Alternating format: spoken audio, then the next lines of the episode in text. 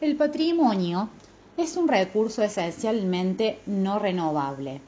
Se trata de una riqueza de enorme fragilidad cuyo reconocimiento ha cimentado desde hace algunas décadas una gran sensibilización hacia la preservación de la memoria que estos bienes patrimoniales generan. Por ello, su patrimonialización y visibilización como políticas de la cultura. Este es el caso de los museos y sitios arqueológicos que se exponen, con el objetivo de conocer y reconocer las huellas materiales e inmateriales que implica la investigación patrimonial. Pierre Nora, figura clave en la apertura de la reflexión y de la investigación contemporánea sobre la memoria, señala que la memoria moderna es, sobre todo, archivística descansa enteramente en la materialidad de la huella, en la inmediatez del registro, en la visibilidad de la imagen, y los medios masivos de comunicación estructuran y organizan esa presencia del pasado en todos los ámbitos de la vida contemporánea. Esta explosión de la memoria en el mundo occidental contemporáneo llega a constituir una cultura de la memoria, que coexiste y se refuerza con la valoración de lo efímero, el ritmo rápido, la fragilidad y transitoriedad de los hechos de la vida. Esta cultura de la memoria es en parte una respuesta o reacción al cambio rápido y a una vida sin anclajes o raíces.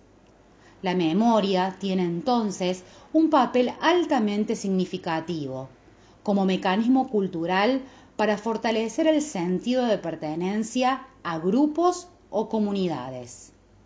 Esta región que visitamos conjuga el impulso recibido en los últimos años por la actividad turística y las transformaciones que se registran en el sector agropecuario circundante. Es un área de alto potencial patrimonial en una distribución rural y urbana en ambientes homogéneos de sierra, piedemonte y llanura y que reflejan la acumulada historia regional sur-cordobesa, además de un valor estratégico en la comunicación entre el litoral porteño y Chile.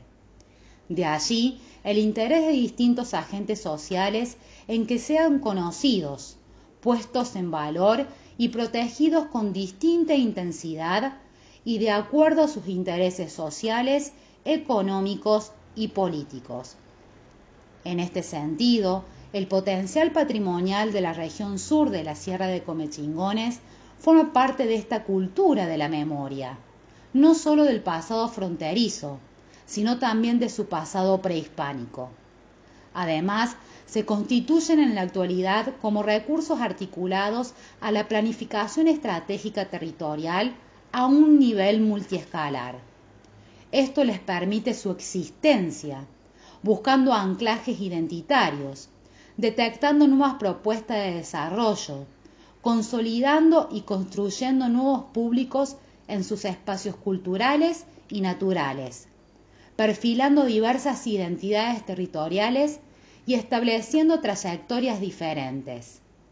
Una historia territorial que es imposible desconocer.